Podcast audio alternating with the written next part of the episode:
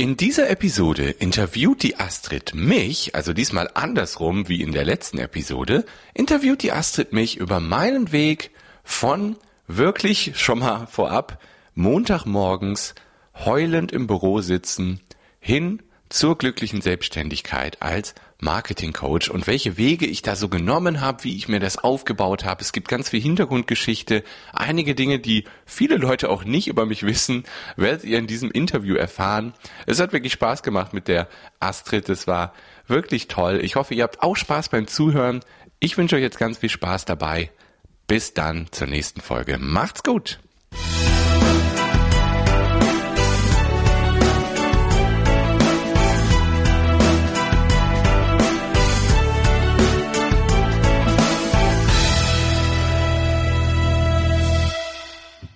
Herzlich willkommen. Schön, dass ihr zuhört, dass du zuhörst. Ähm, wir haben die dritte Podcast-Folge und Kevin hat mich in der letzten Folge interviewt und heute machen wir es andersrum. Heute ist er für mich da oder für euch da und ich interviewe ihn.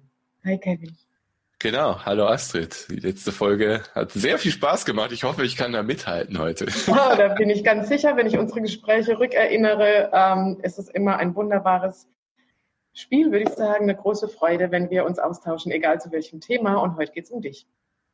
Okay. Okay. Du hast ja viel Spannendes aus mir rausgeholt, was du mhm. nicht wusstest. Jetzt hast du mich natürlich sehr neugierig gemacht. Ja. Ja, du bist, wenn ich mich richtig erinnere, seit Januar 2019 voll selbstständig, oder? März. März. März. Ja. Das Lustige ist ja, dass ich als Ziel hatte, im September das zu schaffen und das im März schon geschafft habe. Das war das Interessante daran. Ja, und sonst ja davor schon äh, jahrelang nebenher selbstständig gewesen. Wie lange hast ja. du das gemacht, beides? Selbstständig und ähm, Job? Boah. Ja, weißt du das? Oh, lange. Lange? Lange, lange, lange. Das, da, da war ich ja noch Softwareentwickler, als ich damit angefangen habe. Boah, lass mich versuchen, nicht zu lügen. Ja, gar nicht so einfach. Zumindest nicht aktiv zu lügen. Was, also so ungefähr? Ungefähr, vielleicht sogar schon 2014 oder so. Irgendwie um 2014 rum okay. muss das gewesen sein, wo wirklich der Anfang war. Ja, das kommt schon hin. Wo der Anfang war, dass du sagst, ich habe Vollzeit gearbeitet und habe nebenberuflich angefangen. Ja. Ja. Okay. Und ähm, deine berufliche Laufbahn, wie hat die überhaupt angefangen? Oh. oh. Äh, Mann, ja, da, wie? Da, muss ich, da muss ich natürlich weit zurückgreifen. Also es war so, dass ich damals irgendwie als elf- oder zwölfjähriger, du, du kennst vielleicht diese Poesiebücher, die man früher ja. hatte. Cool, ja. Also ich habe das immer so gemacht, ich habe meine Freunde reinschreiben lassen, aber ich habe auch einen Bereich für mich selbst ausgewählt, weil ich es einfach lustig fand, die eigenen Fragen so zu beantworten. Okay. Also habe ich mein eigenes Poesiebuch habe ich auch reingeschrieben. Da gibt's eine Frage halt wegen, was willst du später mal machen? Mhm. Und der, der elf, zwölfjährige Kevin schreibt da tatsächlich rein, ja Programmierer werden, also nee. Softwareentwickler. Also ne, mit elf, zwölf Jahren. Das ist schon interessant irgendwie, dass ich das da reingehe, weil die meisten so Feuerwehrmann oder was weiß genau. ich nicht, Klassiker halt. Und Kevin schreibt Programmierer rein. Ja, okay. stand das da drin. Und dann irgendwie. Ähm, Darf ich kurz zwischenfragen, weißt du, wo das herkam? Also hattest ja, du jemand, der das gemacht hat? Ja, ah. ich, ich weiß genau, wo das herkam. Das kam von meinem Vater. Mein Vater hat mir nämlich schon echt früh, ich weiß nicht, vielleicht war ich 10, 11 tatsächlich, hat er mir so eine ganz einfache Programmiersprache gezeigt. Die hieß QBasic. Also für Leute, die ein bisschen Programmierung Ahnung haben, die kennen das. Das ist eine relativ einfache Programmiersprache. Und damit habe ich angefangen. Dann habe ich so kleine Taschenrechner programmiert oder so wow. Text-Adventures. Die, die, früher war das ja so, da hat man ja nicht irgendwie 3D-Grafiken gehabt. Da hat man ja. Schrift gehabt, dann hat man gesagt, ja, ich gehe jetzt links und das tippte man dann ein links gehen oder so okay. und dann fuhr links, dann kam ein neuer Text, okay, jetzt bist du hier. So ein bisschen wie äh, ja, Pen and Paper Rollenspiele, nur auf äh, Text only und das habe ich dann gemacht. Wow. Und das hat mir Spaß gemacht und so entstand. Und jetzt noch deine Freude. Das, das hat total Spaß okay. gemacht damals. Ähm, ich bin ja jetzt noch ein Pen and Paper Spieler, ne? also da ist es dann hat zwar nicht mit Programmierung zu tun, aber so Dinge ausdenken, Dinge kreieren aus dem Nichts, das war schon immer okay cool. Und ähm, ja, das hat so Spaß gemacht, dass ich da anscheinend in das Poesiealbum geschrieben habe, ja, vielleicht kann ich das als Job machen. Ich war mir ja. niemals bewusst, ob ich zu dem Zeitpunkt wüsste, dass das überhaupt ein Ausbildungsberuf tatsächlich damals schon war und ist. Ja. Okay. So kam das. Also weiß ich ganz genau, woher das kam. Ganz mhm. früh schon ja. praktisch in die, in die Richtung geschaut. Ja, ja. Mit dem Wunsch losgegangen. Genau. Okay. Und hast du da richtig so drauf hingearbeitet in der Schulzeit, Richtung Ausbildungszeit, als, das dann, als du dann in die Pubertät kamst, als es älter, oder ist es dann einfach entstanden? Ähm, ich würde schon sagen, dass ich darauf hingearbeitet habe, weil ich habe mich ganz viel in der Freizeit beschäftigt mit diesen, äh, diesen Programmierdingen, ne? dass ich mir immer mehr angeeignet habe, andere Programmiersprachen, dann auch mal versucht habe, irgendwie Grafiken zu bewegen und so. Also ich habe schon aktiv darauf hingearbeitet. Ne? Das war dann schon der Plan, die Ausbildung dazu zu machen. Und ja, in, in, in der normalen Schulzeit, so Realschule, da hat man zwar Informationstechnik oder wie das Fach dann heißt, ne, aber programmiert wird da wenig. Da geht's da geht's grob um Computersachen. Ne? Ähm, das war dann in der mhm. Realschule noch kein Thema. Das kam dann später erst im, im Fachabitur. Da habe ich ein Fachabitur habe ich gemacht. Ja. Mit, ähm, und da kam das dann. Da gab es dann ein Fach tatsächlich Softwareentwicklung. Ah ja, okay. Da, da, klar, dann habe ich richtig aktiv drauf hingearbeitet. Uh, und das Lustige ist, mit dem Fachabitur kam tatsächlich auch meine erste Ausbildung zustande, weil uh, das war ein Ausbildungsberuf, den aber niemand als Stelle anbietet. Das hieß okay. informationstechnischer Assistent. Okay, ich wollte gerade sagen, jetzt bin ich gespannt, wie das heißt. Das, das ITA abgekürzt, ne? Also es gibt keinen Job eigentlich als informationstechnischer Assistent, aber diese Ausbildung habe ich halt mitgemacht. Und, äh, ja. Hat das was mit Intuition zu tun, Kevin? Ja, vielleicht. Also was ich halt ganz lustig fand, was ich dazwischen schieben muss, ist, dass ich nach der Realschule eigentlich schon eine Ausbildungsstelle fast sicher hatte als Softwareentwickler. Okay. War hier bei so einer Essener Firma. Ah, dann hatte ich ein Bewerbungsgespräch. Also habe erstmal eine Bewerbung natürlich klassisch abgeschickt. Ja. Ah, und dann gab es einen Einstellungstest ah, und den habe ich bestanden. Okay. Und dann gab es ein Bewerbungsgespräch. Und es war so lustig, dass die Leute mir quasi von Anfang an gesagt haben, ja, sie, sie, wir haben zwar ihre Bewerbung angenommen und wir haben zwar, sie haben den Test bestanden, aber eigentlich eigentlich sind sie zu jung. Das war quasi das, was mir sofort am Anfang des Gesprächs schon gesagt wurde. Okay. Ich war 16 zu dem Zeitpunkt.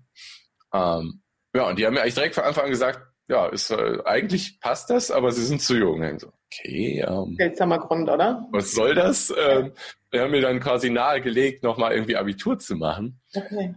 Und so wurde ich dann ein bisschen da reingeschubst, weil eigentlich ja, also Schule, weiß ich nicht, war nie so richtig. Ich war, ich war der absolute Durchschnittsschüler. Also alle mhm. meine Zeugnisse ab Klasse 9 spätestens war 2, 3, 3, 3, 3, 3, 3, 3, 3, 3, 3, 4. So sahen alle meine Zeugnisse aus und die zwei war eigentlich nur in Sport. Okay. Das ja, wieder, wieder eine Gemeinsamkeit, das war bei mir auch ah, ja, genial. Ja, Cool. Ab Fachabitur war die zwei dann halt in Softwareentwicklung. Ah, okay. Und alle anderen Fächer, also immer Dreien, Vieren, also absoluter Durchschnittsschüler, weil ich immer Schule so als nötiges mhm. Übel in mhm. Anführungszeichen gesehen habe. ich hatte da nie Spaß dran. Also es waren immer nur die Themen, wo ich halt Spaß dran habe. Ne? Sport, Softwareentwicklung, so da, da bin ich gern hingegangen. Und der Rest war so Pflicht, muss ich mitnehmen, muss ich irgendwie bestehen, damit ich dann die Ausbildung machen kann danach. Mhm. Ich bin ja. da durch um das ja. zu machen, was dir Freude macht. Ne? Da ist auch die Freude ja. schon drin, die man bei dir spürt. Ja, ja. das war damals eine absolute Freude, definitiv. Und ja, dann habe ich das Fachabi halt gemacht. Mhm. Irgendwie durchgemogelt. Also besonders Mathe war für mich extrem schwierig. Also diese Gemeinsamkeit haben wir auch, Kevin. Ja, also Mathe und ich, das, das passt nicht zusammen. Also, also ab Klasse 11 okay. war ich raus. Ähm, davor, da macht man ja wirklich so Sachen, die man braucht. Und ab Klasse 11 oder so kommen dann irgendwann Sachen dazu, wo man sich so sagt, ja, okay, die werde ich niemals in meinem Leben brauchen, aber ich muss das jetzt irgendwie, um diese blöden Prüfungen zu bestehen, muss ich das irgendwie in meinen Kopf reinkriegen, hat aber nicht funktioniert. Ähm, das war halt auch so, dass ich in der Abschlussprüfung in Mathe tatsächlich eine 5 geschrieben habe. Ähm, aber viele wissen es vielleicht, damals hat die Vornote noch doppelt gezählt, dann hatte ich eine 4. Das heißt, ich konnte mir in der Abschlussprüfung eine 3, 4 oder 5 erlauben und ich habe trotzdem die 4 auf dem Zeugnis gekriegt. Ja. Um, das hat natürlich auch dazu gesorgt, dass ich jetzt nicht so höchst motiviert war, richtig viel zu lernen, ja. weil ich genau das wusste. Also ich hätte eine zwei oder eins schreiben müssen und dann in der na mündlichen Nachprüfung nochmal abliefern müssen, um die Note auf eine drei zu kriegen. So, nein. Das, vor allem, es war völlig unrealistisch für mich, eine eins oder eine zwei in Mathe zu kriegen. Völlig. Das hätte ich nie schaffen können, niemals. Äh, okay, ist natürlich jetzt auch vielleicht ein limitierender Glaubenssatz. Vielleicht hätte ich es schaffen können, wenn ich mir richtige Leute geholt hätte, aber. Damals war es so, ne, dass du da einfach von ausgegangen bist, dass es keine nicht funktioniert. Richtig. Und ich hatte halt auch keinerlei Motivation dazu, das zu tun. Und du hattest aber auch, äh, du wusstest, wie du es schaffen kannst. Das ist ja erstmal das Wichtigste, ja? Ja. Das ist ja auch ja. etwas, was dich ausmacht. Ich weiß, wie ich da hinkomme, wenn ich irgendwo hin will. Und das ist dir gelungen. Genau. Also ich habe mich dann ein bisschen durchgemogelt in den anderen Fächern irgendwie. Mhm. Ähm, mir ist bis heute ein Rätsel, wie ich die Elektrotechnikprüfung bestanden habe, die Teil war des Fachabiturs. Weil Elektrotechnik ist ähnlich wie Mathe. Äh, da war ich irgendwann ab Klasse 11 tatsächlich auch raus.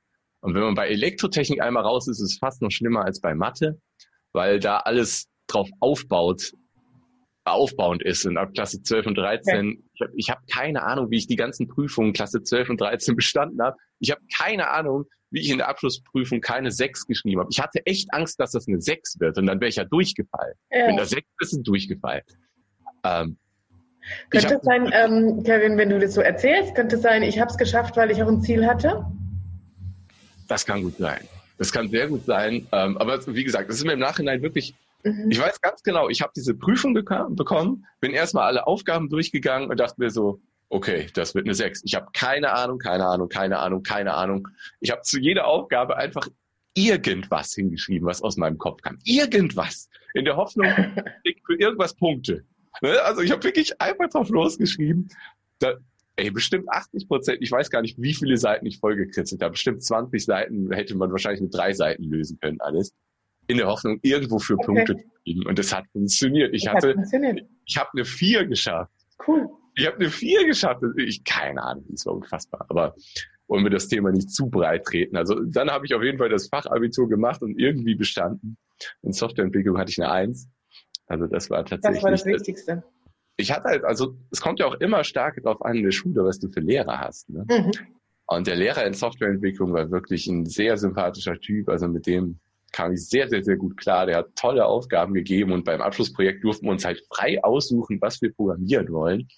Das war für mich natürlich damals echt, äh, wow, der Himmel auf Erden. So. Ja, da strahlt alles, Kevin, da hat man schon, ne?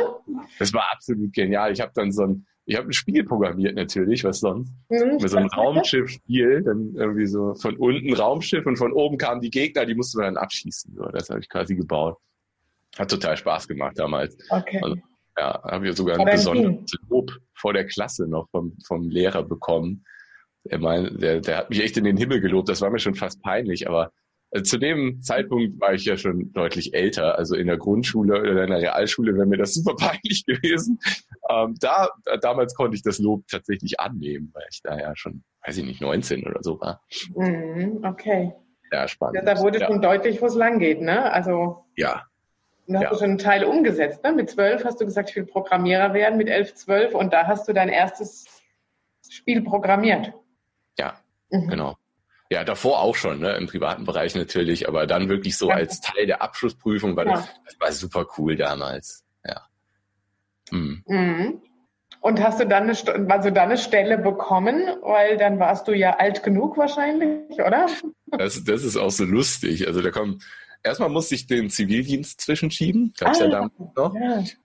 Da, also das hätte ich entweder nach der Realschule machen müssen oder halt nach dem Fachabitur.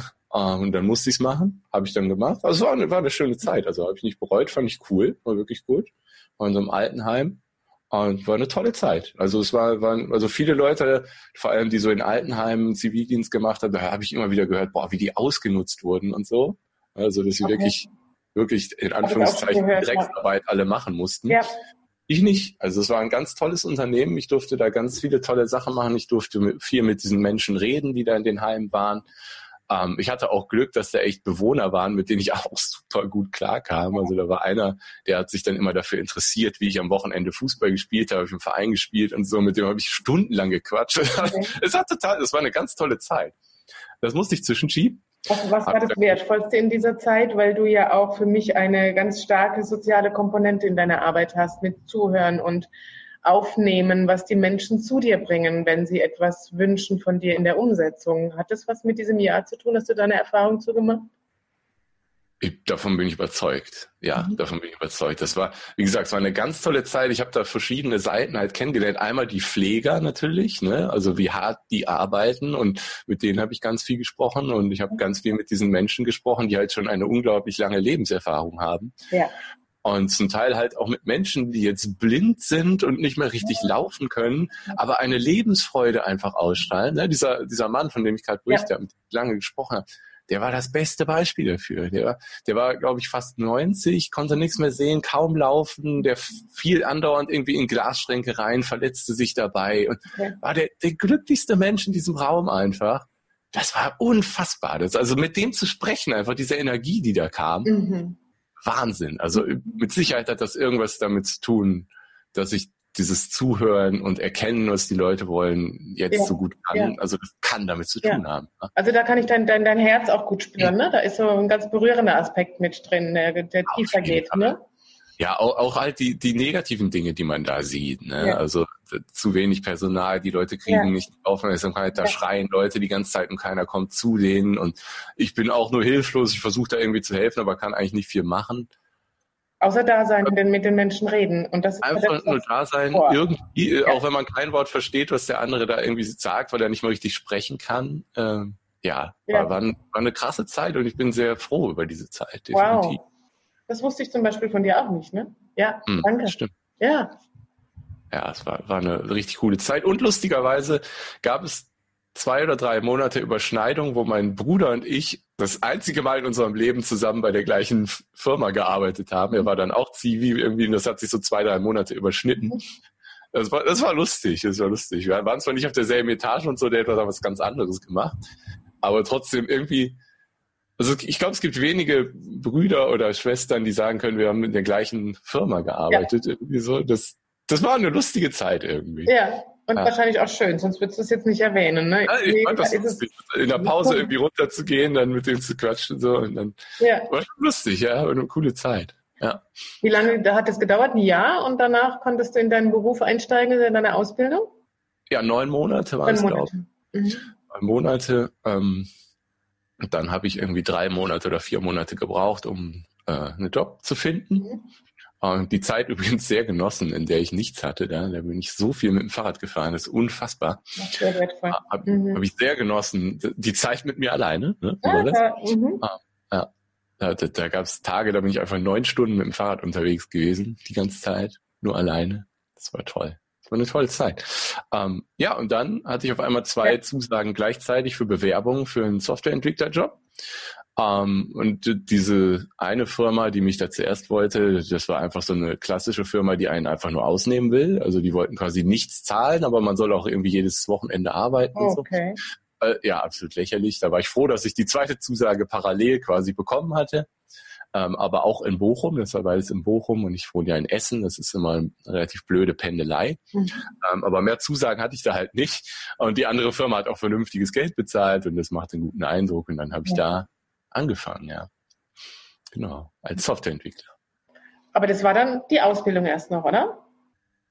Oder war das durch das. Ah, die Ausbildung haben wir komplett übersprungen. Ja, da fehlt doch was, oder? Ja, da fehlt, ja, da fehlt ganz viel. Oh mein Gott. Oh mein Gott. Ja, gut, dass du das sagst. Gut, sagen, also, irgendwas fehlt jetzt dazwischen. Mhm. Boah, und diese Zeit, die hat drastischen Einfluss auf das, wo ich jetzt bin, die wir jetzt fast einfach übersprungen hätten. Krass. Ähm, ja, natürlich, die Ausbildung fehlt. Natürlich. Also nach dem Fachabitur genau. Genau, dann habe ich mich natürlich bei der gleichen Firma beworben, bei der ich mich vor drei Jahren davor beworben hatte. Und die sagten, hey, du bist zu jung. Okay. Und dann, jetzt kommt das Lustige Ach, ins Spiel, über das ich im Nachhinein sehr dankbar bin. Ich habe die, äh, die Annahmeprüfung verkackt. Nee, oder? Die, die Annahmeprüfung, die ich drei Jahre vorher bestanden hatte, habe ich verkackt. Also Bewerbung wurde angenommen, ich wurde eingeladen zu dem, ich weiß gar nicht mehr, wie die Dinge heißen, Einstellungstest hießen die, glaube ich, und heißen die. Ja, ja, ja, ja. Ähm, ja, habe ich verkackt. Und damit bin ich nicht ins Bewerbungsgespräch gekommen. Ja, damit hatte ich keine zweite Chance quasi und habe dann da nicht angefangen. Ähm, sollte das wohl nicht sein, oder? Es sollte nicht sein und wie gesagt, im Nachhinein bin ich dankbar dafür. Warum? Werdet ihr gleich erfahren. Dann ähm, habe ich mich noch weiter beworben. Ich hatte zwischendurch äh, in dem Fachabitur auch ein Praktikum. Das ist auch noch ganz wichtig, dass ich das noch erwähne. Da habe ich ähm, zuerst irgendwie keinen Praktikumsplatz bekommen. Ich habe dann über einen Freund, über Umstände in so einem Elektroladen in Essen-Stehle ein Praktikum bekommen. Da durfte ich dann jeden Morgen Staubsaugen und so. Ähm, ja, das war totaler Schwachsinn, völlige Zeit. Also acht Stunden haben sich noch nie in meinem Leben so lang angefühlt, oh. wie diese acht Stunden, die ich dann da jeweils jeden Tag eine Woche lang abreißen musste. Aber glücklicherweise nach einer Woche ähm, ergab sich dann doch eine Chance, in einer Firma, die Software entwickelt, äh, das Praktikum weiterzumachen. Und ich, ich habe es geschafft, mich da rauszukaufen, sozusagen aus dem Elektroladen zum Glück. Und dann bin ich doch gewechselt noch. Ich wusste gar nicht, dass es möglich ist, habe es aber möglich gemacht einfach. Ja. Ähm, und dann habe ich äh, anderthalb Wochen oder so, oder glaube ich, ich weiß, oder war das drei Wochen? Ich weiß nicht. Mhm. Auf jeden Fall habe ich dann geswitcht und habe ein Praktikum gemacht, wo Software entwickelt wird. Und das lief aus meiner Sicht auch gut. Und es hat auch Spaß gemacht und die Mitarbeiter mochten mich, nur der Chef irgendwie nicht. Okay. Weil, ähm, am Ende ne, hieß es halt, ja, vielleicht kannst du ja die Ausbildung bei uns machen, so gucken wir mal nach dem Praktikum. Und ja, der Chef wollte mich aber nicht. Ähm, mhm.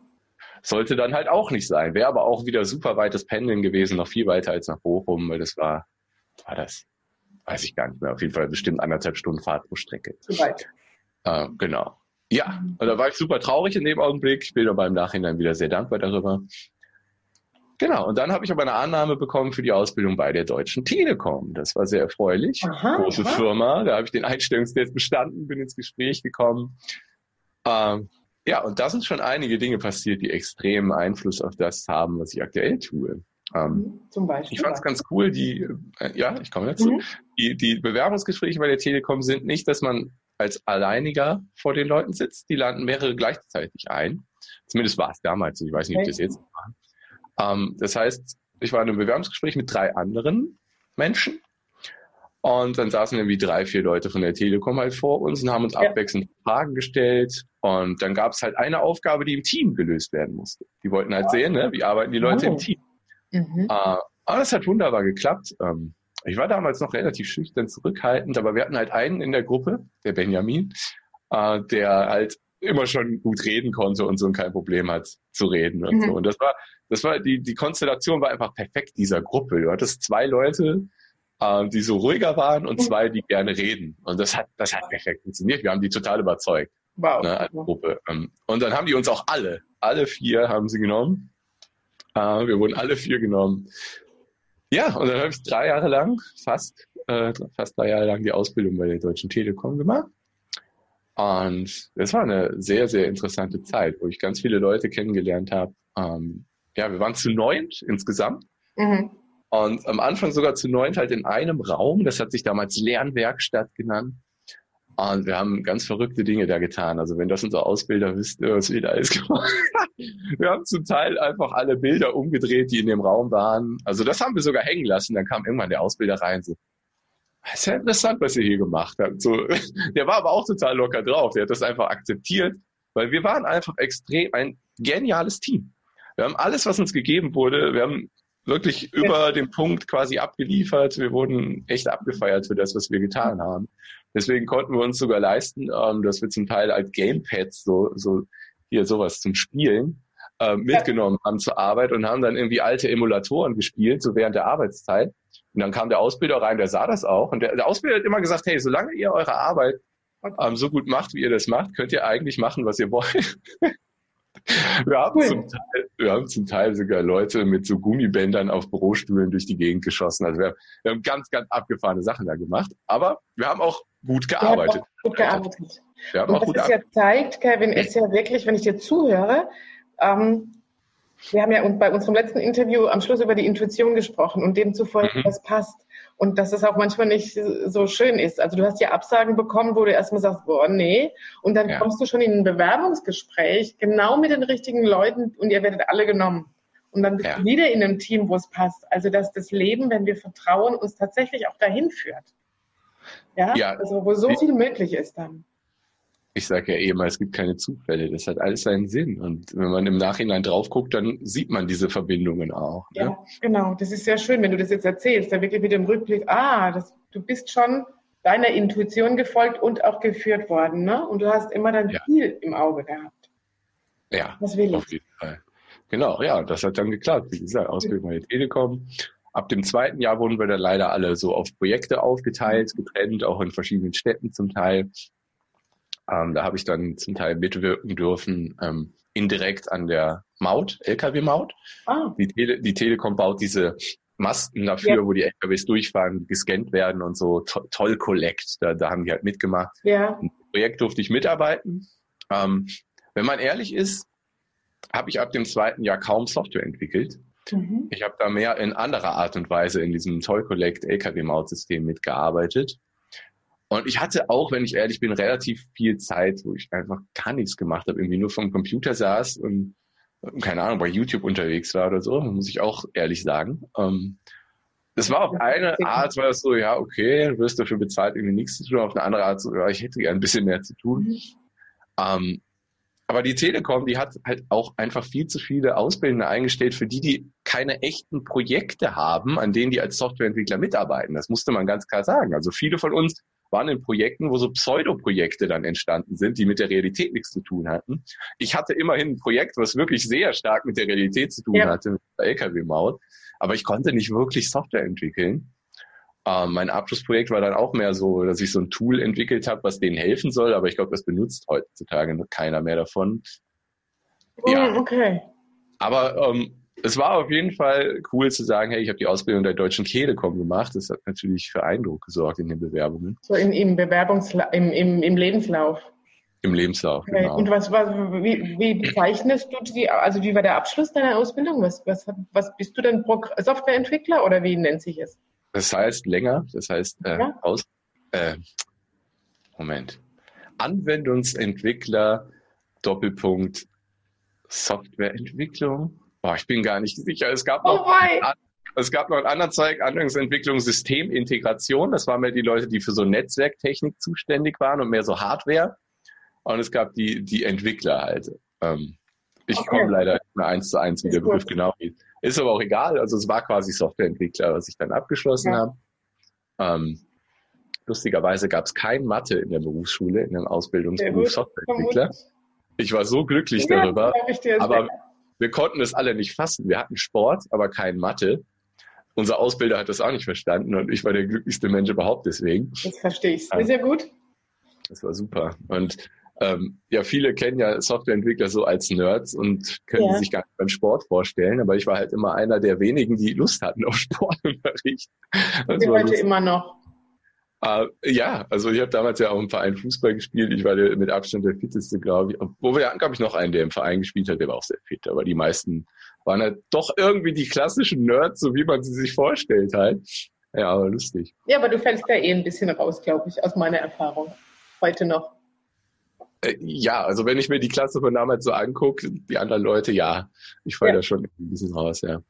Ähm, genau, ja, dann habe ich die Ausbildung abgeschlossen mhm. bei der Telekom. Und dann kommt nämlich diese drei, vier Monate, wo ich genau. nichts hatte. Und dann kam der Einstieg, wo ich in Bochum dann diese zwei Zusagen hatte. Also wir haben echt ja. viel übersprungen. Und ganz wichtig zu sagen, ähm, ich hatte den Benjamin vorhin erwähnt, der auch in dem Bewerbungsgespräch ja. mit war. Der hat mich zu der Zeit, äh, hat er, ähm, obwohl nicht zu der Zeit, der, der war schon immer musikalisch sehr stark unterwegs. Das möchte ich an der Stelle einfach schon mal sagen, weil das spielt gleich eine Rolle. Ähm, genau, dann kam diese drei, drei vier Monate Pause, die mhm. zwei äh, Zusagen, dann habe ich halt zugesagt bei der einen und ja, das war, das war aber auch so lustig. Den Job habe ich bekommen, weil ich einfach eine gute Verbindung zu den Leuten hatte, die im Gespräch saßen. Das habe ich sofort gemerkt. Also es war, das hat sich sofort angefühlt wie irgendwie so ein alter Freund in ja. dem Gespräch. Also mein Chef, da war mein Chef damals dabei und äh, meine Chefin, die dann wurde. Also und ich habe sofort gemerkt, wie gut ich mit dem, vor allem mit dem Chef klarkomme. Mhm. Das, war, das war unfassbar. Mhm. Und da gab es auch so eine Art, ja, Annahmeprüfung, die ich in dem Gespräch quasi machen musste. Ich musste so was Kleines programmieren, aber halt in der Programmiersprache, die ich bis dahin nur aus der Berufsschule kannte. Und Berufsschule und echtes Projekt hat nicht viel miteinander okay. zu tun, muss man einfach so sagen. Ähm, und ich, ich bin mir ziemlich sicher, dass ich die Aufgabe falsch gemacht habe. Um, ähm, und das wurde mir auch gesagt indirekt. Okay. Ne? Also ich habe da was falsch gemacht und trotzdem wurde ich genommen. Okay, siehst du, dann siehst du, ja. Also Weil, das zeigt wieder, dass es nicht auf, auf dieses ankommt, was in unserem Land immer wieder auch noch vermittelt wird, ne? Leistung und so weiter, Leistung, sondern wirklich das Menschliche. es ist das Menschliche. Und wegen dem Menschlichen haben die mich genommen. Die haben einfach gesehen, oh Gott, jetzt wird die gebohrt. Ich hoffe, das hört man nicht. Nein. Okay, gut. Ähm, genau, wegen dem Menschlichen wurde ich tatsächlich genommen und ähm, ah, dieses blöde Bohren, es hat mich abgelenkt, es hat mich rausgebracht. Ähm, worauf will ich jetzt hinaus? Du hast gerade erzählt, dass du einfach da einen guten Draht sofort hattest mit den Leuten, mit dem hm. Chef. Genau, ja, und genau, ah, jetzt weiß ich wieder. Ja, die, die haben mich halt genommen, weil die gesehen haben, okay, ich glaube, der Kevin, der versteht schnell und wir, mhm. wir zeigen ihm einfach, wie es richtig geht und dann hat er das sofort drauf. Mhm. Und genauso war es dann halt im Endeffekt auch. Ich habe ich hab ein paar Wochen gebraucht, dann habe ich verstanden, wie es funktioniert. Mhm. Okay. Das war halt schon eine Stärke, die ich auch schon immer mitgebracht habe, dass ich mich einfach super schnell in Dinge reindenken kann und die dann schnell verstehe und schnell umsetzen kann. Und genau das habe ich dann gemacht, auch am Anfang. Und ja. Das ist auch heute noch so. Das ist mit ein Grund, warum ich so gerne mit dir zusammenarbeite. Wenn ich in meinen Verklausulierungen dir irgendwas erkläre und du sofort weißt, was ich will und das verstehst umzusetzen. Also letztendlich ist es ja auch eine Qualität, die du heute in deiner Selbstständigkeit hast. Ja, das war schon immer eine Stärke von mir, ja. definitiv. Mich da so schnell in komplexe Dinge reinarbeiten. Auch wenn ich die vielleicht vorher noch nie gesehen habe genau. oder ganz wenig nur, ähm, da kann ich mich schnell reinarbeiten. Ja, kann ich bestätigen. Wie lange warst du dort? War das die, warst du dann bis zum Ende? Nein, du hast dich dann nochmal gewechselt oder warst du da bis dieses Jahr? Nee, ich habe nochmal gewechselt. Ja. Ich war siebeneinhalb Jahre da. Boah, ganz schön lange. Ja, ganz schön lange. Und das Lustige, in Anführungszeichen, ist ja, dass ich kurz vor Ende der Probezeit von meiner Seite aus eigentlich gekündigt hatte und dann noch sieben Jahre da gearbeitet habe. Oh. Mhm. Mhm. Wie passierte das? Ja, das ist es ist, es ist eine total krasse Geschichte eigentlich, weil ne, ihr habt jetzt alle mitbekommen, wie lange ich darauf hingearbeitet habe, einen Softwareentwicklerjob zu bekommen. Und im Endeffekt habe ich halt in den ersten Monaten in der Anstellung dann schon gemerkt, das, das ist es für mich nicht. Wow. Softwareentwicklung ist es doch für mich nicht. Mhm. Zumindest nicht, in, wenn ich es muss.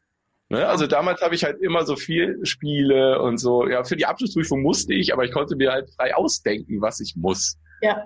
Und ja, dann musste ich arbeiten ja. in der Softwareentwicklung und da habe ich relativ schnell gemerkt, boah, nein, ich will das nicht. Ich will das auf keinen Fall mein restliches Leben machen. Ja. Und da war ich richtig depressiv. Das, das hat mich total runtergezogen, weil ich halt so lange darauf hingearbeitet habe und dachte, das ist es. Ja und die Erkenntnis dann immer mit jedem Tag klarer wurde, nee, das ist es eben nicht. Hast du dich in Frage gestellt, Kevin? Ich habe ich hab alles in Frage gestellt. So, was weißt du überhaupt, was du überhaupt willst, Kevin? So, ich genau. wusste gar nicht mehr, was ich, was. Ich habe alles in Frage gestellt. Ich saß sogar Montagmorgens, ich war, ich war immer der Erste im Büro, ich saß Montagmorgens im Büro und habe geheult. Also ich war richtig depressiv, wirklich. Wow, und bist ah. trotzdem jeden Tag dahin, ne? Ich bin trotzdem jeden Tag dahin, bis ich dann irgendwann gesagt habe, okay, die Probezeit ist sechs Monate, jetzt sind irgendwie fünfeinhalb Monate rum, so, boah, fuck, was machst du jetzt? Wie gehst du jetzt damit um, ne? Ja. Und dann habe ich die Reißleine gezogen oder dachte es zumindest in dem Augenblick und habe gekündigt von meiner Seite aus. Die Chefin hatte das auch schon unterschrieben. Und dann habe ich noch sieben Jahre da gearbeitet, weil. Weil? Ja, nach der Kündigung erstmal nach Hause gegangen, aber es gab halt noch ein paar Tage, die ich noch musste, ja. bis das äh, passte halt von den Fristen her. Ja. Und dann kam irgendwann mein anderer Chef zu mir und hat mich quasi überredet, erstmal auf halbtags zu gehen. Und dann habe ich montags, dienstags voll und mittwochs einen halben Tag gearbeitet, den Rest der Woche hatte ich frei. Das war auch, habe ich auch wieder sehr genossen, die, die mhm. freien Tage, die ich dann hatte. Okay. Das ging dann zwei Monate so. Mein Chef hatte mich am liebsten nach dem ersten Monat schon wieder voll gehabt. Ähm, mhm. Also der kannte deine Qualitäten, vermute ich? Ähm, ja, offensichtlich habe ich meinen Job gut gemacht, dass die mich halten wollten. Ähm, auch die, die, die Chefin, als ich gekündigt habe, meinte so, ja, also von unserer Seite hätten wir dich auf jeden Fall genommen. Ähm, sie verstand das aber. Bin mir halt nicht sicher, ob der andere Chef das so richtig verstanden hat, wie es mir ging in dem Augenblick. Offensichtlich nicht, weil er hat mich da echt reingequatscht. Mhm. Ähm, ja, und dann kam hier das schöne Thema Geld, was wir ja im letzten Interview auch schon besprochen ja. hatten ich hatte dann irgendwann halt minus 800 Euro auf dem Konto und ich hatte meine eigene Wohnung schon und ja. Ja, halt meine Dinge zu bezahlen und ähm, nach, nach sechs Wochen oder so hat mich auch meine Bank schon angeschrieben, so Herr Fiedler, ähm, warum kommt denn da kein Geld mehr rein? Sie haben eigentlich nur ein Dispo minus 500, so, ähm, wie sieht's denn bei Ihnen aus? da musste ich mich da auch schon rechtfertigen, so, ja, Aus privaten Gründen bin ich aktuell nur halbtags und dann, ja, dann habe ich mich reinquatschen lassen und nach zwei Monaten dann wieder voll gearbeitet. Und das sieben weitere Jahre lang. Das spricht von einem sehr starken Durchhaltevermögen.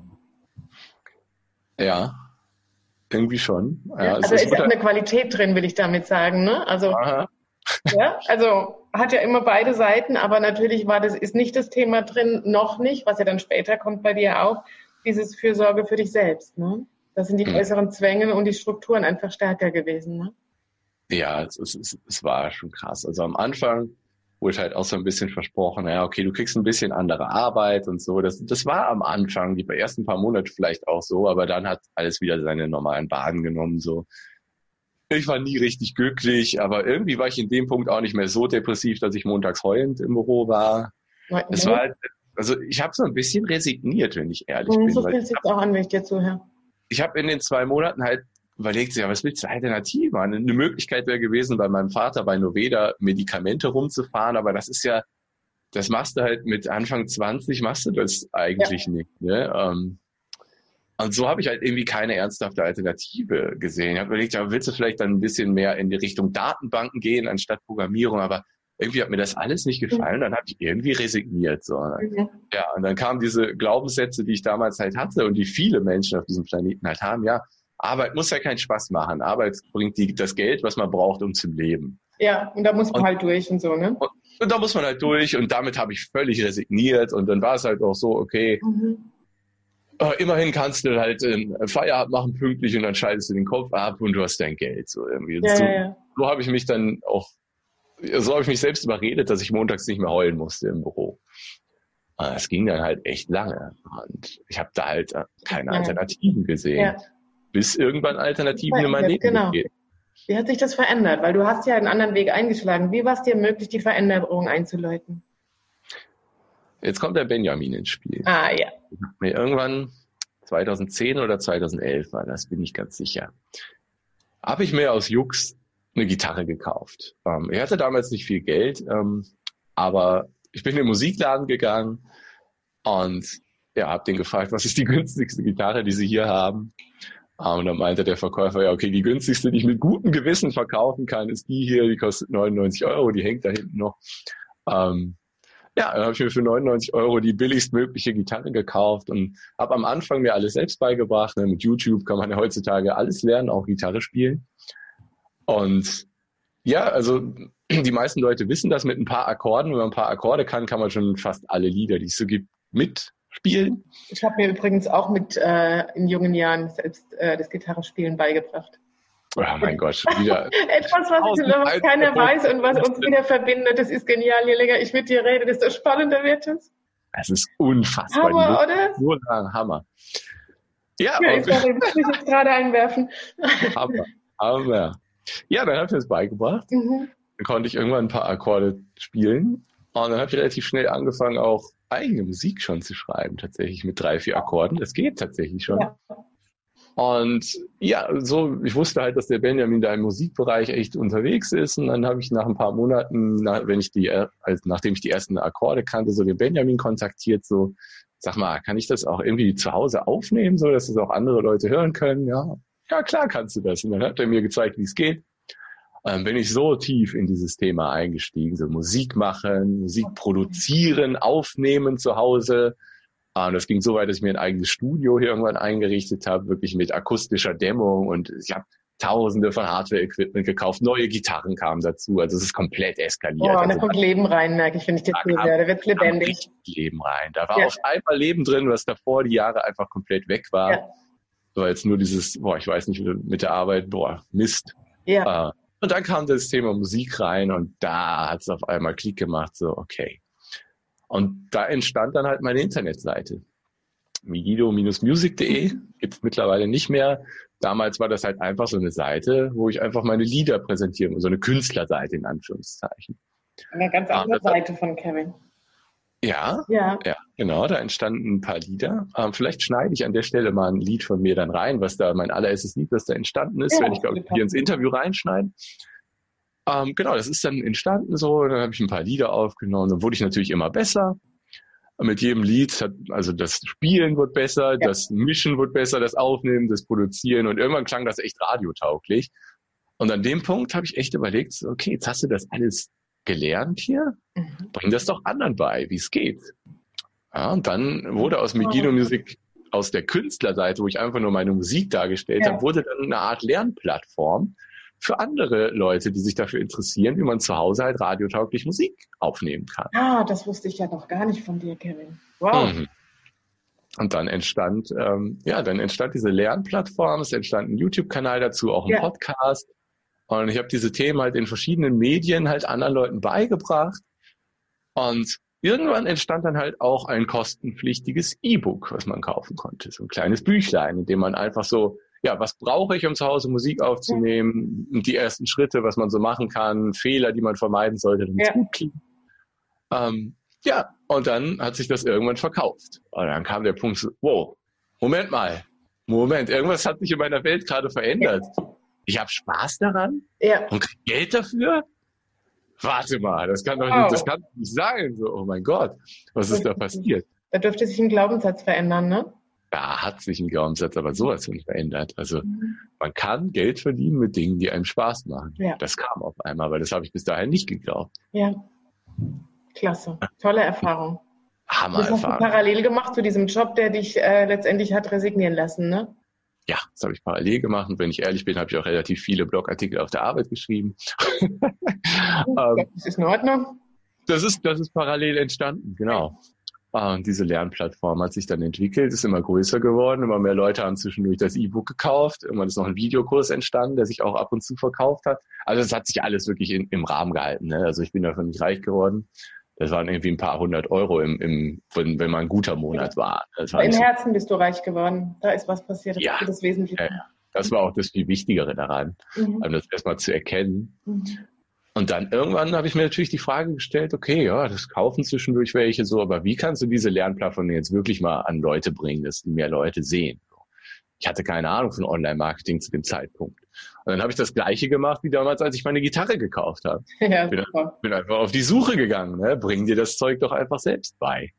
Genau, das ja. habe ich gemacht. Ich habe hab YouTube-Videos geguckt, ich habe tausende von Podcast-Episoden gehört, ganz viele Bücher gelesen. Ja. Ähm, bin genauso tief eingestiegen in das Thema Online-Marketing, wie es damals ein paar Jahre früher in das Musikthema war. Mhm. Und habe mir das dann alles selbst beigebracht. Und das Coole ist, ich hatte diese Musikplattform, um einfach alles Gelernte sofort auszuprobieren und habe halt gesehen, was funktioniert im Online-Marketing und was nicht. Und das war total cool. Und dadurch bin ich auch im Online-Marketing mit jedem Jahr halt wirklich besser geworden. Ja. Und dann habe ich irgendwann aber auch gemerkt, wie sich mein Interesse, meine Energie so wechselt, weg von der Musik hin zum Online-Marketing. Ah, da bist du aber auch deinem Herzen, deiner Spur gefolgt, ne? Das Mit meiner Spur gefolgt. Ja. Parallel noch zur Vollzeitarbeitsstelle zu beginomusic.de, dann kevinfiedler.de gestartet. Wann hast ähm, du gestartet, kevinfiedler.de? Ja, das muss, das muss dieses Jahr 2014, 2013 gewesen sein ungefähr, wo, wo die Nebenher-Selbstständigkeit dann parallel mit auch begann. Mhm. Ähm, ja, genau, dann kam das Projekt und da habe ich dann angefangen, am Anfang nur über das Thema Website-Optimierung ähm, zu schreiben, Videos zu machen, auch ein Podcast. Und dann gab es bestimmt so ein Jahr lang, wo ich so ein Jahr hatte, was bei dir drei oder vier Jahre waren, wo ich parallel unglaublich viele Dinge gleichzeitig mhm. gemacht habe.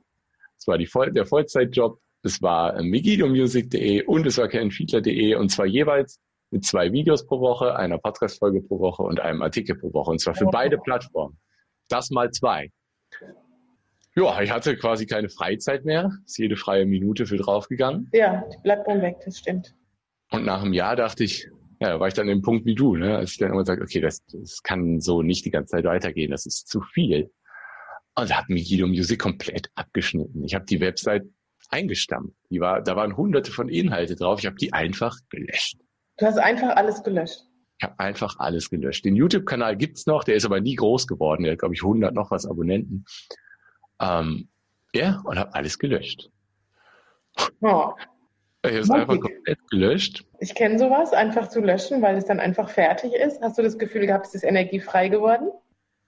Ja, ja, definitiv. Dann konnte ich mich halt voll auf kevinfiedler.de mhm. äh, konzentrieren. Der, der Vollzeitjob rückte immer mehr in den Hintergrund.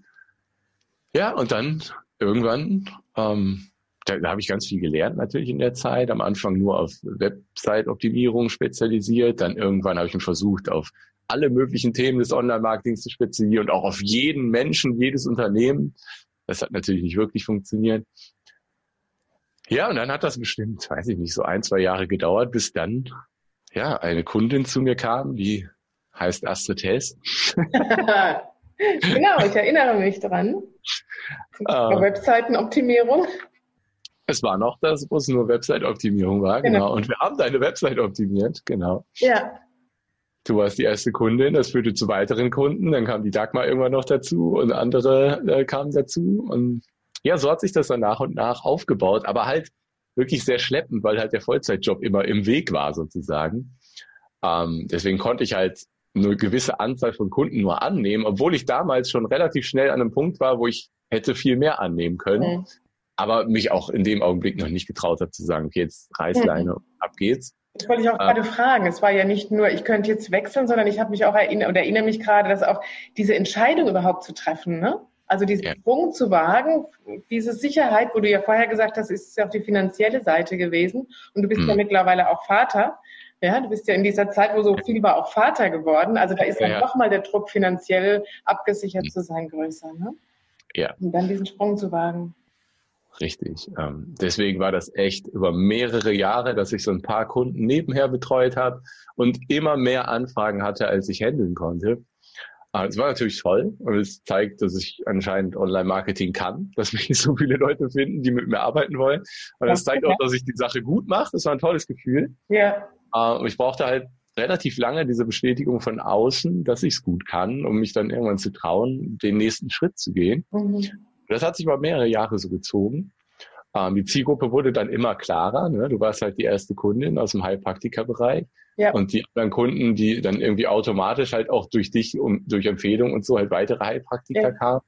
Also es kam ab und zu immer mal auch was anderes. Ne? Und dann hatte ich zwischendurch kurz die Idee, hey, du schreibst doch so gerne Bücher, du hast schon fünf Bücher auf Amazon veröffentlicht, spezialisiere dich doch auf Autoren. Das habe ich tatsächlich ein paar Monate versucht. Hat überhaupt nicht funktioniert. Ich habe auch noch nie mit einem Autor zusammengearbeitet. Ich weiß nicht, wie ich auf die Idee kam. Hat nicht funktioniert und dann irgendwann, okay, jetzt Fokus auf Heilpraktiker und Leute, die auf irgendeine Art und Weise anderen Menschen helfen. Das kann zum Beispiel halt mhm. halt irgendwas mit Coaching zu tun haben. Ähm, das ist halt die Zielgruppe, die ich jetzt noch habe. Und ja, das sind einfach die Menschen, mit denen ich am besten klarkomme, denen ich halt auch mit der, mit der Art, wie ich arbeite, am besten helfen kann. Okay. Deswegen passt Spannende das. Reise. Das hat auch ein paar Umwege gebraucht, um das zu erkennen, obwohl es eigentlich relativ klar war. Da wurden ja. so viele Fahnen geschwenkt. Hier, hier, hier bin ich, das ist die Zielgruppe. Hat ein bisschen gedauert, bis ich es erkannt habe. Mm, ist normal. Ja. Das ist normal, dass wir einfach uns justieren, ne, immer wieder.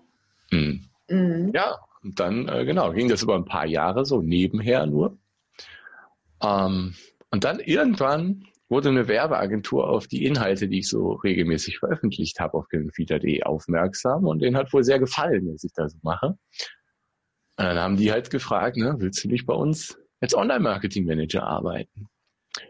Und da cool, war auch, das war eine richtig coole Sache. Und ich dachte, wow. okay, ich kann also die, die Sicherheit, ja. die ich mir wünsche, haben und ich kann machen, worauf ich Bock habe. Ja. Habe ich natürlich sofort Ja gesagt. Perfekte Kombi scheinbar, ne?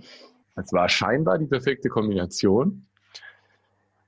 Ja, und dann habe ich das zweite Mal gekündigt bei der Firma, wo ich Softwareentwicklung gemacht habe in Bochum. Aber diesmal dann wirklich. Und dann habe ich bei dieser Werbeagentur angefangen. Das Coole war, dass es eine Vollzeit-Homeoffice-Stelle war. Mhm. Also ich hatte ganz viel Zeit für meinen Sohn, das war absolut großartig. Also ich hatte quasi einen Job, der mir Spaß macht und ich durfte von zu Hause arbeiten. Ja. Weil ich habe schon immer Büros wirklich fast gehasst, würde ich sagen. Also es waren halt auch immer Büros, wo dann irgendwie fünf, sechs Leute gleichzeitig oh, drin arbeiteten. Man konnte sich nicht konzentrieren. Ich hatte zwar schon immer Kopfhörer auf und so, aber ich mag das Büroambiente einfach nicht und ähm, aufgezwungenen Smalltalk und so bin ich auch kein großer Freund von. Ähm, ja, deswegen war es, das war ein No-Brainer für mich. Das war eine Entscheidung, die ich sofort gefällt habe. Jo, mache ich. Aber wir mussten halt einmal kurz das Finanzielle klären und so. Ja. Und das war relativ schnell geklärt. Und dann, jetzt kommt wieder was, was absolut krass war und mir absolut so ein Schlag ins Gesicht wieder war. Ähm, es waren halt so, ich glaube, drei oder vier Monate, ne, ich hatte drei Monate Kündigungsfrist, ich glaube, es waren vier Monate zwischen dem Telefonat, wo die mich haben wollten und meiner Zusage und auch meiner Unterschrift unter dem Vertrag, bis ich dann den ersten Arbeitstag hatte bei der Werbeagentur. Ne, also ich musste ja mein Haus nicht verlassen. Spannend. An Computer gesetzt. Ja, jetzt ja. wird es echt spannend. Also das ist, ich weiß nicht, ob ich dir das schon mal erzählt habe. Ich glaube nicht. Ich glaube auch nicht. Ähm, Ach, deshalb bin ich ganz neugierig. Der erste Tag, voll motiviert reingestartet, ja. habe mir schon überlegt, okay, was kannst du machen? Also es ging erstmal damit los, die eigene Firmenwebsite zu optimieren und so und da ein paar Strategien fürs Online-Marketing auszuarbeiten, fand ich total cool. Habe ich gemacht und dann irgendwann gegen Mittag gab es das erste Telefonat mit mit beiden Chefs, weil ein Chef davon wohnte und wohnt wahrscheinlich noch auf Hawaii, also extreme Zeitverschiebung zu dem anderen Chef, der in Mannheim wohnt. Ähm, das war ja, das war das zweite Gespräch mit beiden gleichzeitig. Das erste Gespräch, wo ich eingestellt wurde, waren natürlich auch beide dabei. Und dann hatte ich noch ein paar Gespräche dazwischen mit nur einem Chef, der in Mannheim wohnt. Und dann war es, aber es war das erste Telefonat im ersten Tag der Anstellung mit beiden Chefs. Okay. Und das fing schon mit den Worten an, so, Kevin, wir haben eine schlechte Nachricht für dich. Ja, schon, okay. Was mag jetzt kommen? Also so schlimm wird es schon nicht sein. Nur habe ich mir gedacht, okay, haut mal raus. Und dann haben die quasi klipp und klar und ehrlich direkt gesagt, so, okay, ähm, bei uns haben gerade irgendwie vier Leute gleichzeitig gekündigt und finanziell sieht es irgendwie auch nicht so gut aus. Ja, wir können dir nur garantieren, für drei Monate erstmal bei uns zu sein und dann müssen wir gucken. Ui, und das nach der ja. Kündigung? Das nach der Kündigung eines komplett sicheren äh, Softwareentwicklerjobs. Ja. Oh, das ist so das, wo ich mich gerade erinnere an unsere letzte Folge. Weißt du, du folgst deiner Intuition und ich sagte so, manchmal ist das, was dann kommt, nicht immer lecker, ne? Und das war so eins, ne, wo ich sage, boah, es schmeckt erstmal bitter, ne? Das war ein absoluter Schlag ins Gesicht. Ähm, ich weiß auch nicht mehr, was ich da, ich, ich habe nicht viel gesagt, weil ich wusste nicht, was ich dazu sagen soll. Ich war völlig perplex. Ja. Ich war so, oh mein Gott, du hast eine Familie zu ernähren, du hast einen sicheren Job gehabt. Ja.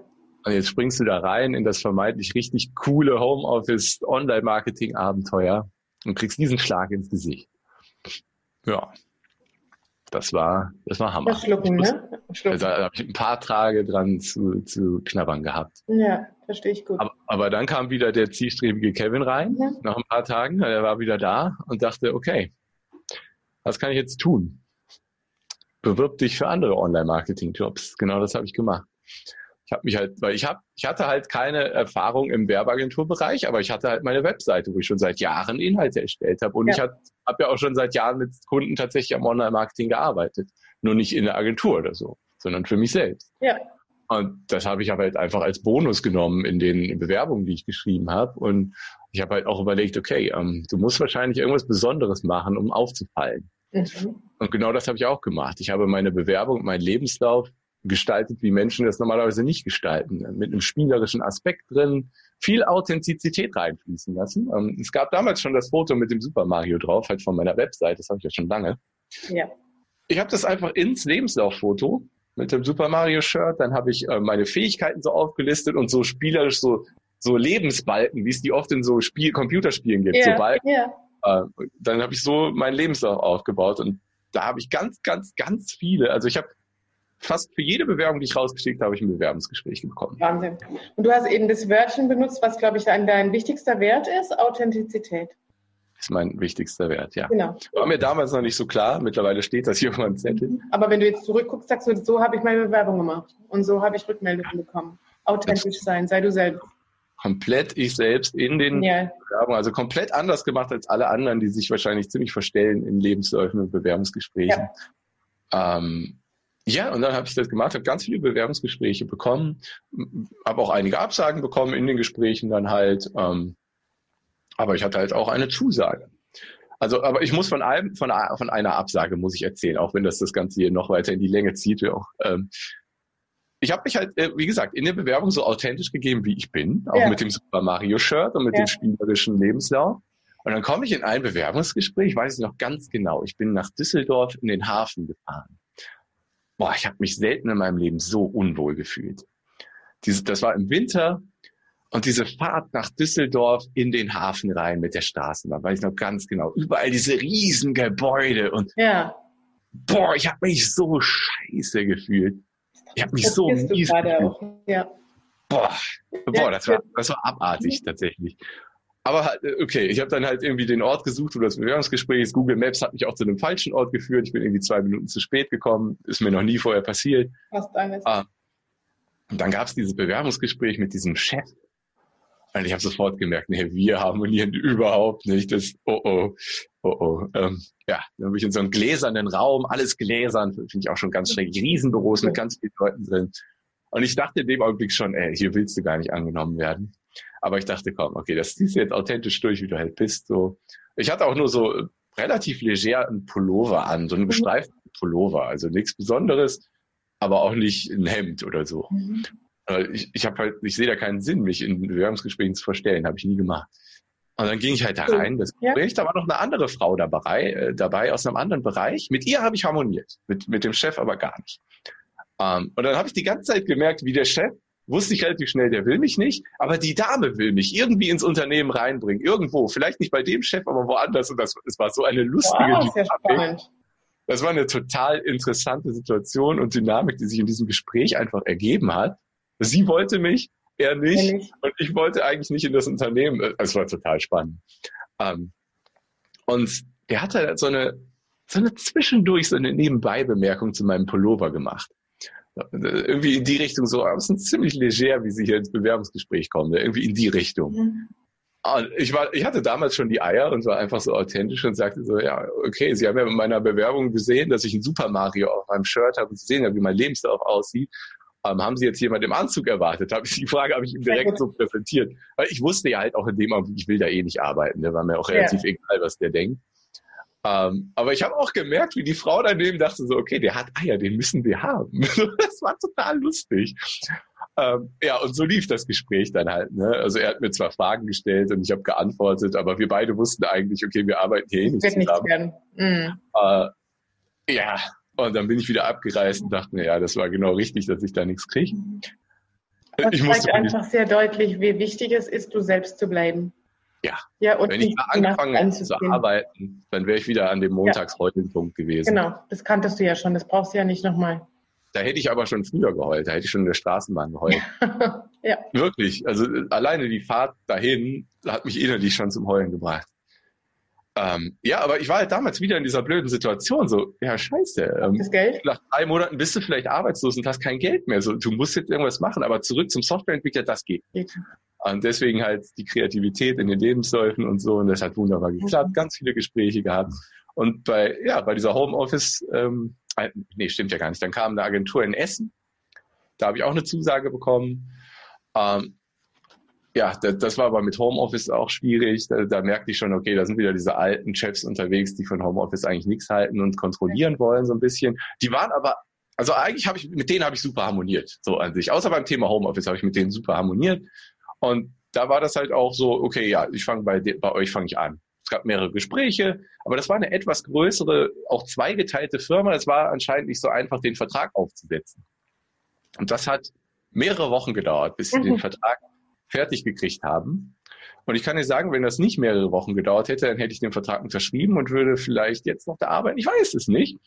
Ähm, dann hätte ich auf jeden Fall bei denen unterschrieben, weil es mir in der Homeoffice-Ding da mit der Aussage einfach zu unsicher war. Ja. Und ich wollte diese Sicherheit und ich wollte im Online-Marketing arbeiten. Und ich hätte da auch, ich hätte für die einen Podcast ausgearbeitet und so. Das, das, das hätte mir Spaß gemacht. Bin ich ziemlich überzeugt von. Ich hätte zwar den Luxus des Homeoffice vielleicht nur ab und zu gehabt, wenn ich Glück gehabt, ja. aber ich hätte einen Job gehabt und dem ich, da bin ich sicher, hätte ich Spaß gehabt. Ähm, deswegen habe ich da zugesagt schon aber das hat mit dem Vertrag... was dazwischen. Wenn genau. ich höre, da kommt doch ein spannender Neben Neben Dann kommt noch was. Das, das, hat mit dem Vertrag hat sich halt so gezogen. Und dann hat man halt gemerkt, okay, die Arbeit, die ich in der Werbeagentur, wo ich im Homeoffice angestellt war zu dem Zeitpunkt, ähm, meine Arbeit hat Früchte getragen. Also es hat funktioniert, meine Arbeit hat, ähm, hat imponiert offensichtlich bei den Chefs. Und dann hat es wohl, ging es auch finanziell der Firma wieder besser und dann hat sich halt rausgestellt, so, ja, okay, Kevin, ähm, mhm eigentlich sieht das wieder ganz, weil ich habe die natürlich dann irgendwann mit der Tatsache konfrontiert, dass ich jetzt eine Zusage bei einer anderen Firma habe. Weil die haben ja. mir das offen gesagt, ich habe ja. denen offen gesagt, hey, ich gehe jetzt wahrscheinlich auf Reise und guck, ähm, dass ich was anderes finde. Habe ich denen auch gesagt. Ähm, und das haben die auch verstanden, das war alles okay ne, für beide Seiten. Und dann habe ich halt irgendwann gesagt, okay, ich habe ich hab zwar noch keinen unterschriftsreifen Vertrag vorliegen, aber ich habe die Zusage, der Vertrag kommt jetzt bald. Aber ich habe mhm. tatsächlich so lange gewartet, bis der Vertrag mir vorlag. Mhm.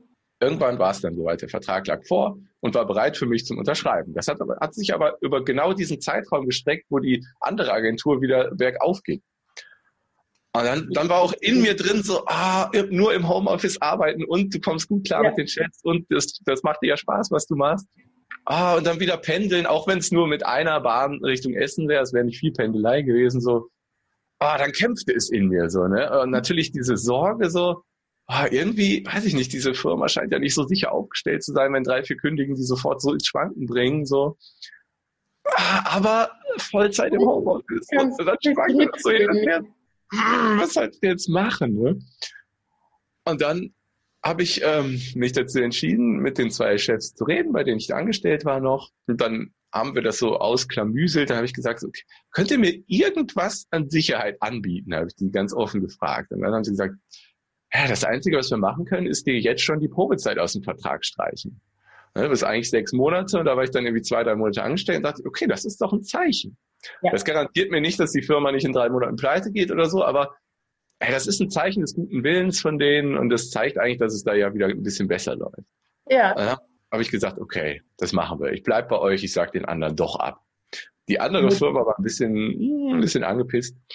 Ähm, den hatte ich eigentlich auch schon zugesagt, aber ich hatte halt noch nichts unterschrieben, weil die so lange gebraucht haben. Ja. dann habe ich denen eine ganz lange E-Mail geschrieben, ähm, habe denen das ausführlich erklärt so und ja, die waren ein bisschen angepisst. Und dann habe ich halt anderthalb Jahre bei der Werbeagentur gearbeitet, im Vollzeit im Homeoffice. Das zum Thema, wir können nur drei Monate garantieren. Ja, es hat Oder? so gut funktioniert, dass es dann, ja, das, das ging halt, es, es war wirklich, es ist wirklich blöd gelaufen für die Agentur, dass da wirklich drei, vier Leute gleichzeitig gekündigt ja. haben, die ganz viele Kunden auch mitgenommen hatten. Ja. Aber ich habe das schon verstanden, die Situation. Und dennoch war es natürlich für mich sehr blöd. Ähm, ja, aber dann dann lief es wieder und dann habe ich da anderthalb Jahre gearbeitet und dann war es aber halt aber auch so, dass mir irgendwie mit jedem Monat mehr Aufgaben zugewiesen hm, wurden. Da kann ich mehr mich Kunden. erinnern, das hast du erzählt damals im ah, das, das, das wurde so viel und diese Werbeagentur ähm, ist halt auch, was preistechnisch angeht, so aufgestellt, dass es eigentlich nur scheitern kann. Die sind so günstig gewesen, dass die so viele Kunden angezogen haben, aber halt auch Kunden der Art, die man anzieht, wenn man so ultra günstig unterwegs ist. Ja. Und dann wird halt ein Kundenbetreuer mit zum Teil über 100 Kunden vollgeladen. Das ist ja gar nicht zu schaffen.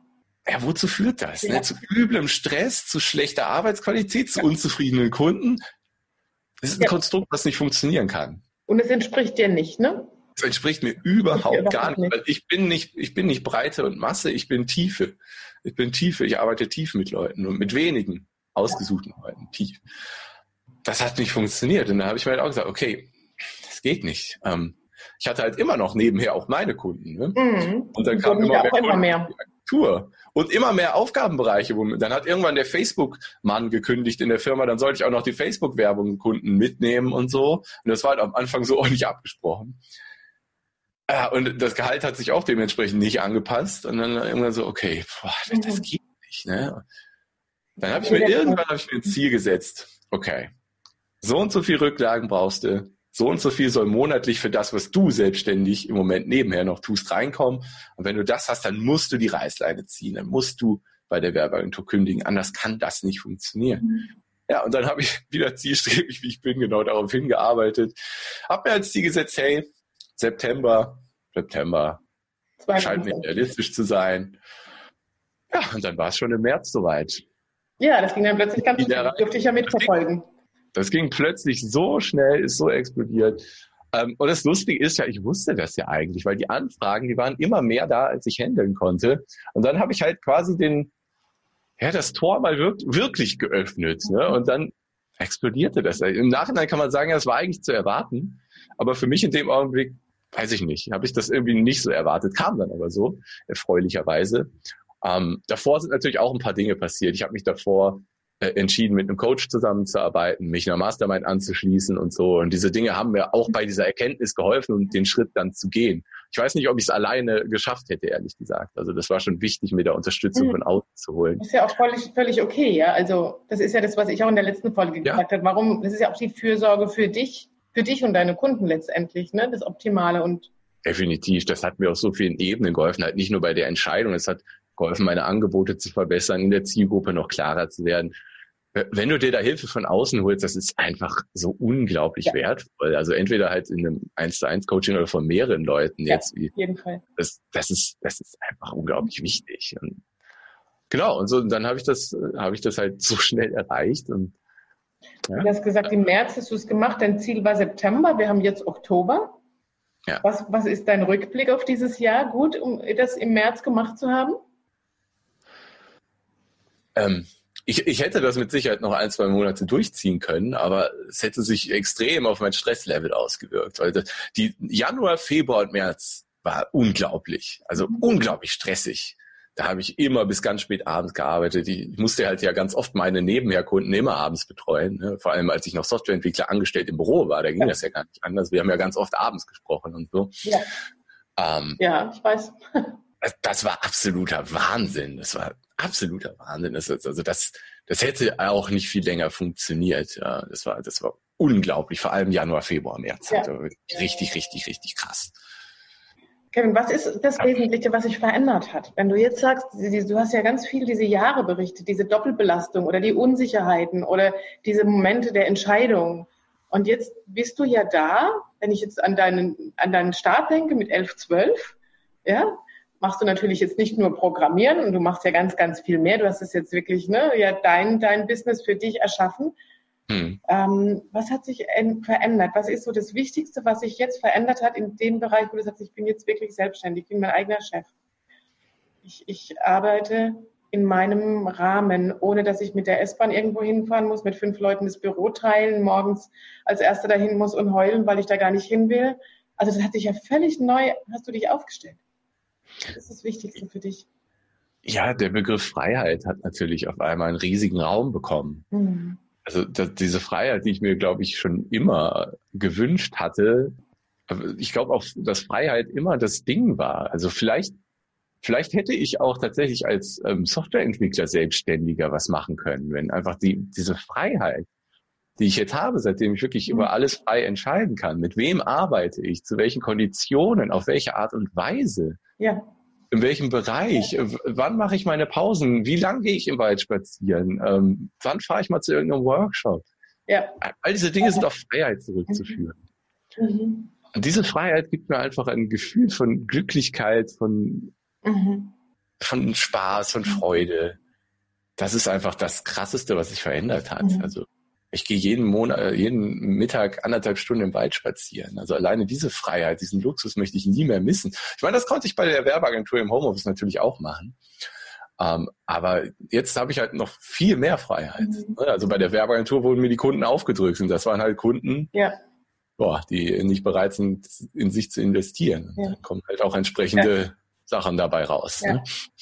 Ja. Freiheit ist das Größte, was sich geändert hat. Und das hat alles verändert. Das hat, mhm. das hat alles verändert. Mhm.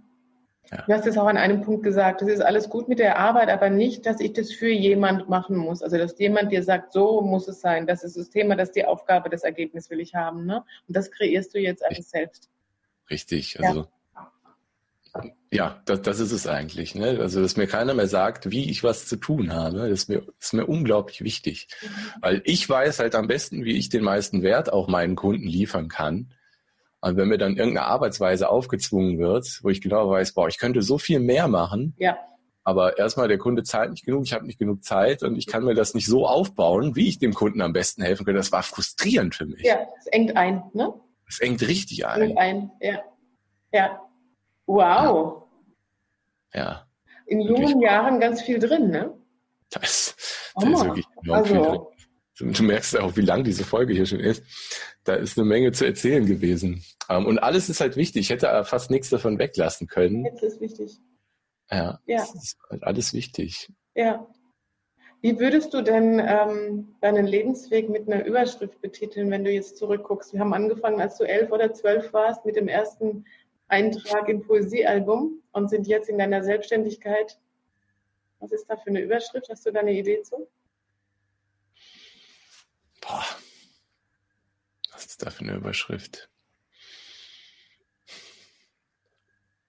Viele Umwege führen ans Ziel, fällt mir jetzt irgendwie spontan ein. Mhm.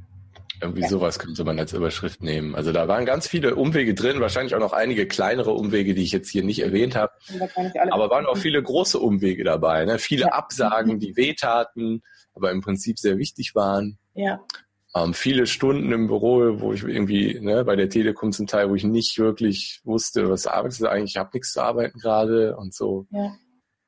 Ja. Ja.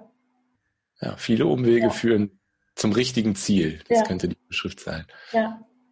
Ja, und du hast es nie aus dem Auge verloren. Das ist eine große Qualität, die mir aufgefallen ist beim Zuhören, ne? dass du Umwege gegangen bist. Und auch da gibt es Parallelen zu meinem Leben. Also es gibt immer wieder Umwege. Und ähm, mir fällt so ein Beispiel ein, dass ich mit einer Frau mal unterwegs war, fällt mir ein, muss ich jetzt gerade erzählen. Und wir haben uns dauernd verfahren. Und die war so genervt, dass wir uns immer verfahren und sagte dann irgendwann, wieso können wir da jetzt nicht streiten? Also die wollte nicht den streiten, kannst du nicht da lang fahren und da lang. Und habe gesagt, schau doch mal, wie schön der Ausblick hier ist. Den hätten wir nicht gesehen, wenn du den direkten Weg gegangen ist. Und sie konnte nach dieser Fahrt das Leben so ein bisschen neu angucken. Und wenn ich dich so höre oder auch meinen Lebensweg angucke, jeder Umweg oder jeder andere Weg hat ja Geschenke. Ja. Ja, also ja. du wärst ja nicht an diesem Punkt heute, wenn du nicht genau diese Prozesse durchlaufen hättest, auch diese unschönen oder schmerzhaften oder unsicheren Prozesse. Äh, ja, äh, damals, also wirklich, damals so eine der schmerzhaften Sachen war tatsächlich bei diesem Praktikum da, wo ich dann die Absage bekommen habe. Das war damals extrem schmerzhaft für mich, weil ich eigentlich dachte, alles fühlt sich gut an, die Mitarbeiter mögen mich und so. Und dann ja. sagt der Chef mir ab, so aus irgendwelchen komischen Gründen, die ich nie nachvollziehen konnte. Das war echt schmerzhaft, aber das hat dazu geführt, dass ich zur Telekom kam und da den Benjamin kennengelernt habe, der mir das mit der Musik gezeigt hat. Dadurch ist Migido Music entstanden, dadurch ist es KevinFiedler.de möglich geworden. Genau. Bam, für die Verbindung. Und genau. das war so wichtig. Ja. Es tat erst weh, aber im Nachhinein extrem wichtig. Ja, kann ich sehr gut nachfühlen. Wow. Ja. Da war jetzt auch doch einiges für mich dabei, Kevin, was ich noch nicht wusste. Siehst um, du mal.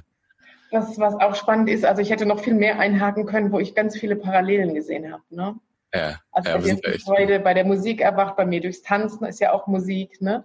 Und mhm. ähm, wir wussten ja am Anfang auch nicht, ne? Da gibt's einen Kevin, der auf Facebook anbietet, die Website op zu optimieren. Und ich dachte, ja, ich spreche den mal an. Und seitdem sind wir ja auch miteinander einen ganz spannenden Weg gegangen und durften ja. teilhaben an der Entwicklung des anderen und jetzt auch miteinander diese Mastermind anzubieten, ist schon echt ein Geschenk. Ja. Und ich verstehe immer mehr, warum wir da so eine Verbindung haben. Ja, also die Liste der Gleichsachen, die Dinge, die irgendwie gleich sind bei uns, die ist äh, unendlich ja. lang und jetzt wieder noch länger geworden ja, mit der. Gitarre. Unfassbar. Sehr schön. Mhm. Ja, vielen Dank, Kevin. Es war mir eine große Freude mit dir, dich noch ein bisschen mehr kennenzulernen und zu entdecken. Sehr, sehr gerne. Es ja, es ist für mich immer wieder intensiv, diesen ganzen Weg zu erzählen. Also ja. das, da sind so viele Sachen drin und äh, so viel auch, selbst wenn ich das erzähle, geht das Energielevel ja. immer so hoch, runter, hoch, runter, ist Wahnsinn. Ich bin mit dir gegangen. Dieses, ja, es ging mir auch mhm. so bei der letzten, bei dem Interview, was du mit mir geführt hast. Wir tauchen nochmal ein. Ja. Ja. ja. Wow. Wow. Hast du noch etwas vergessen, Kevin, was die Menschen von dir draußen noch nicht wissen oder was ich vielleicht noch nicht von dir weiß? Oh, ich glaube, du weißt es schon, aber viele Leute, viele Leute wissen das wahrscheinlich nicht. Also ähm, ich, also das, das wissen wahrscheinlich viele Leute. Also das haben wir auch in der Geschichte vergessen. Ich war zwischendurch in einer Band, ich war der Frontsänger und äh, Gitarrist auch. Aber ich war niejenige, äh, derjenige, der jetzt irgendwie so, wie halt der klassische Frontsänger einer Punkband so irgendwie extrem aus sich rausgekommen ist und sich so voll in den Vordergrund spielen will. Das war ich nie. Mhm. Ähm, aber ich bin, vor allem wenn ich alleine bin, doch schon manchmal ziemlich bescheuert, was so musikalische Sachen angeht. Also es kann echt vorkommen, wenn ich mal gute Laune habe, dass ich mir Spotify anmache und dann mal Wolfgang Petri laufen lasse und dazu tatsächlich hier mitsingen vom Computer sitze und völlig eskaliere. Das wissen die meisten nicht. Ähm, das wer ein bisschen tief, genau, ich weiß es schon. Du weißt es schon, genau.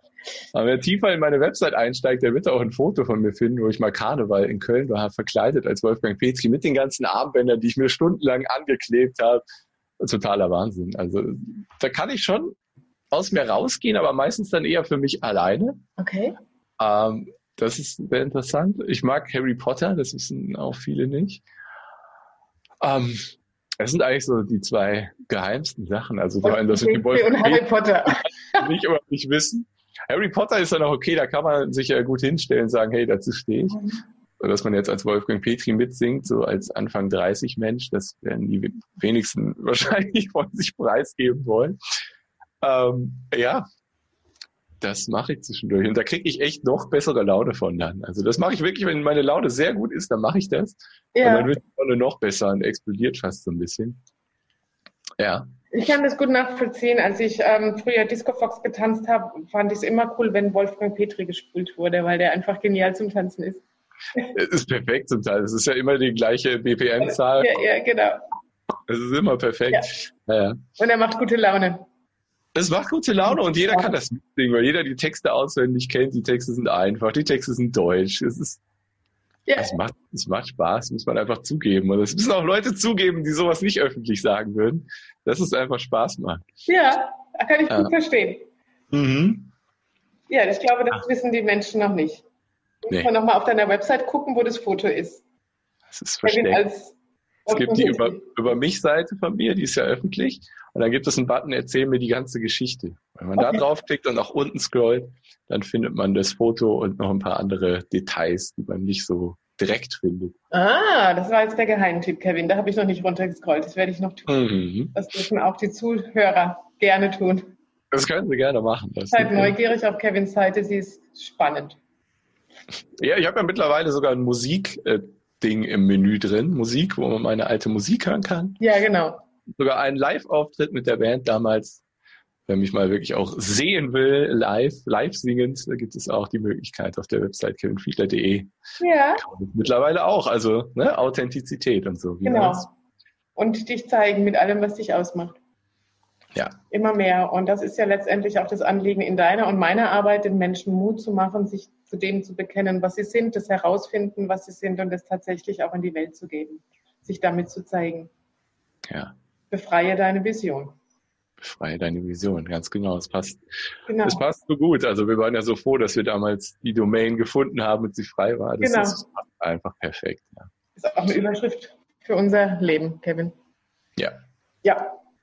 Wow. Vielen Dank. Das ist ein guter Abschluss, oder? Befreie deine Vision als Überschrift. Ja.